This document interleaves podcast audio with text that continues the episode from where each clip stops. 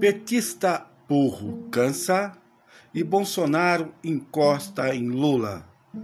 Aqui quem fala é o jornalista Edson Pereira Filho, da coluna Azulejando o Precipício.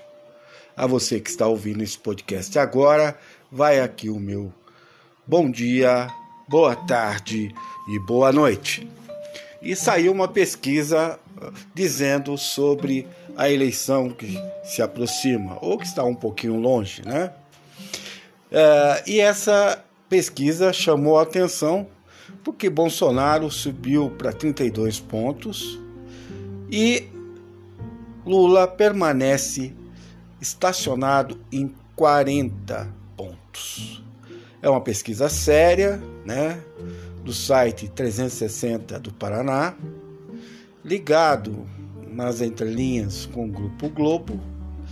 Uh, e é feito essas pesquisas quando saem dificilmente uh, elas não refletem o que de fato está acontecendo. E uh, o que dizer de Bolsonaro, né? Por que, que ele consegue de alguma forma arregimentar, né, imbecis? Não é muito difícil pensar nisso, né? Ele foi apresentado à política por ninguém menos que Paulo Salim Maluf, né?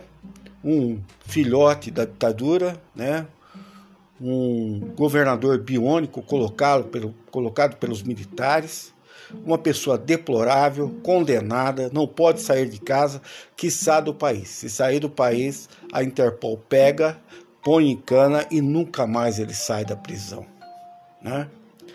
E é, esse sujeito apresentou uh, Bolsonaro e disse para o Bolsonaro: seja um paspalho, um tonto, uma pessoa escrota, imbecil, que o povo gosta, o povo adora, né?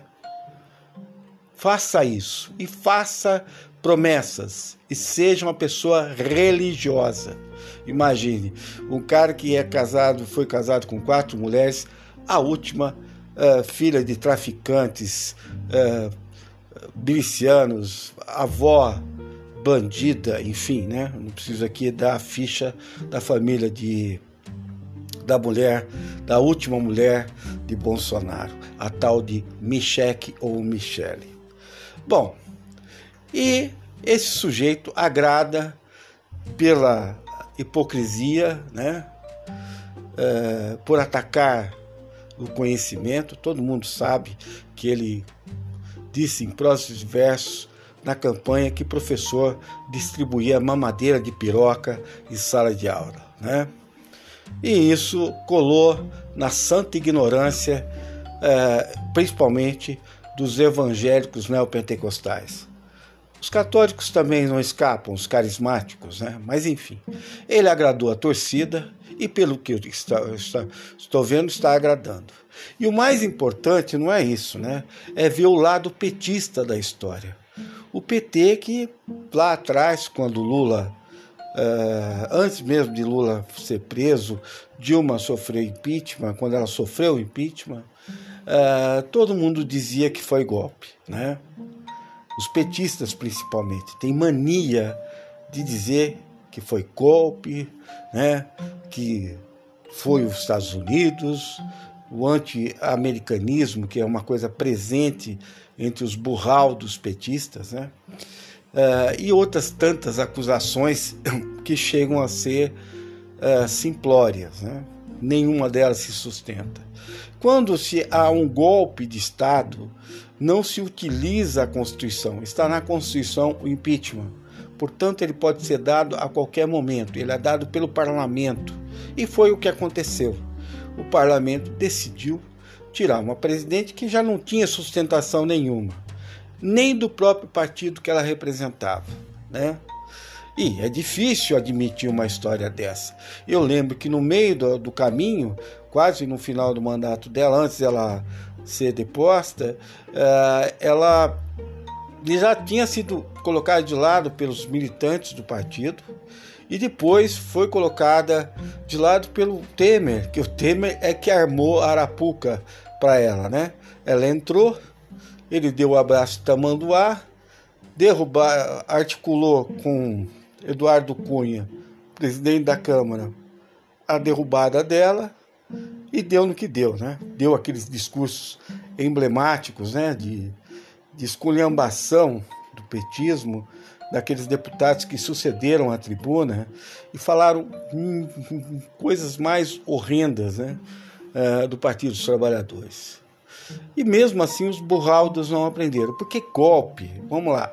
Golpe é quando você fecha Congresso, quando você rasga a Constituição, quando você tira as liberdades, quando você exila as pessoas, quando você mata, isso é ditadura, isso é golpe.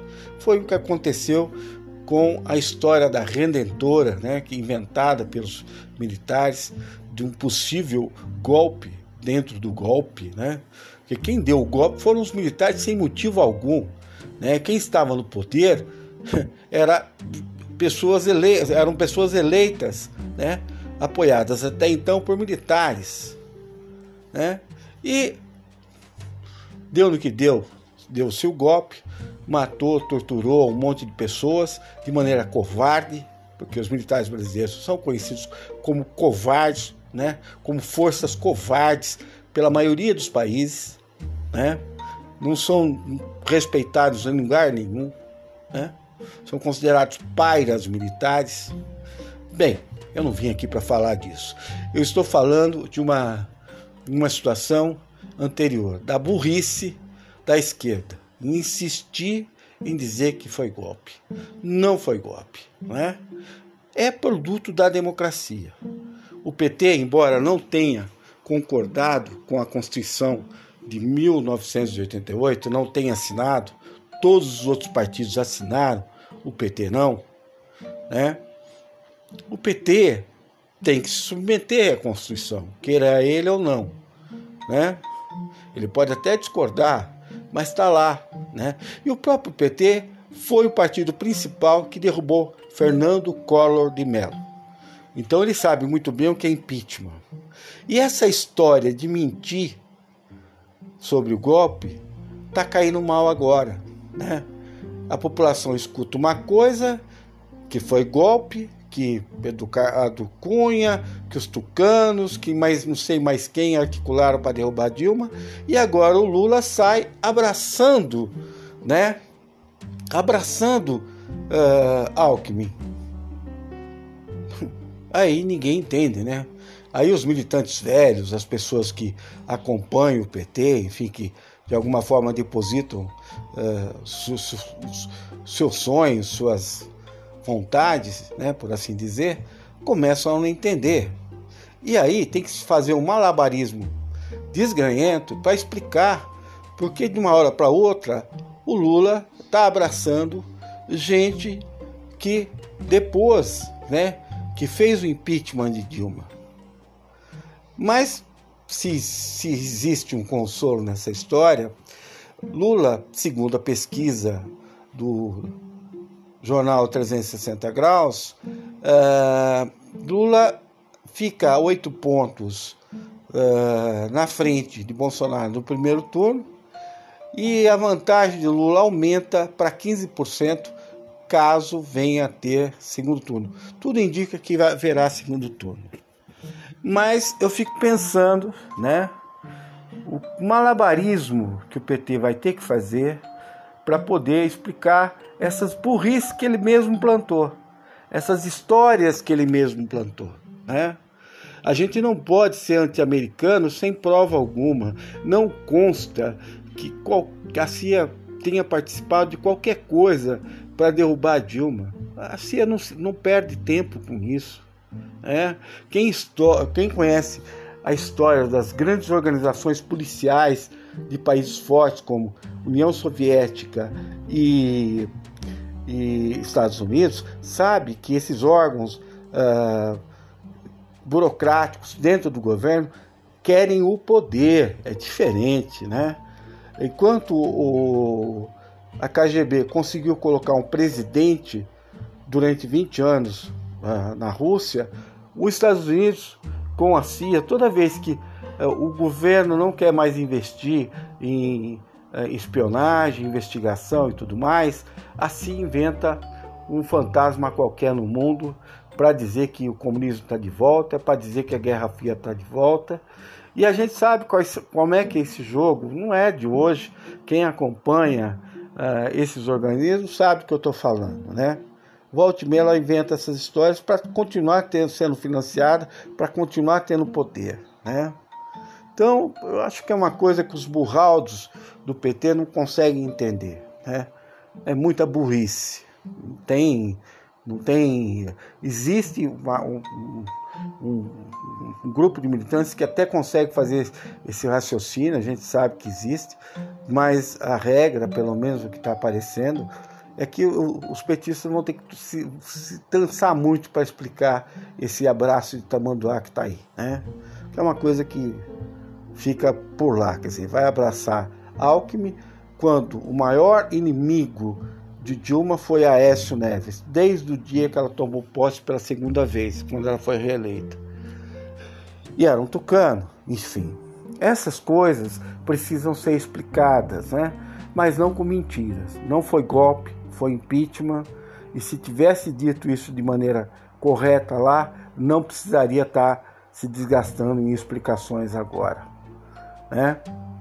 Então, é preciso é, que petistas aprendam a fazer é, militância, a voltar para a rua, a fazer determinadas coisas, porque a briga vai ser feia, né?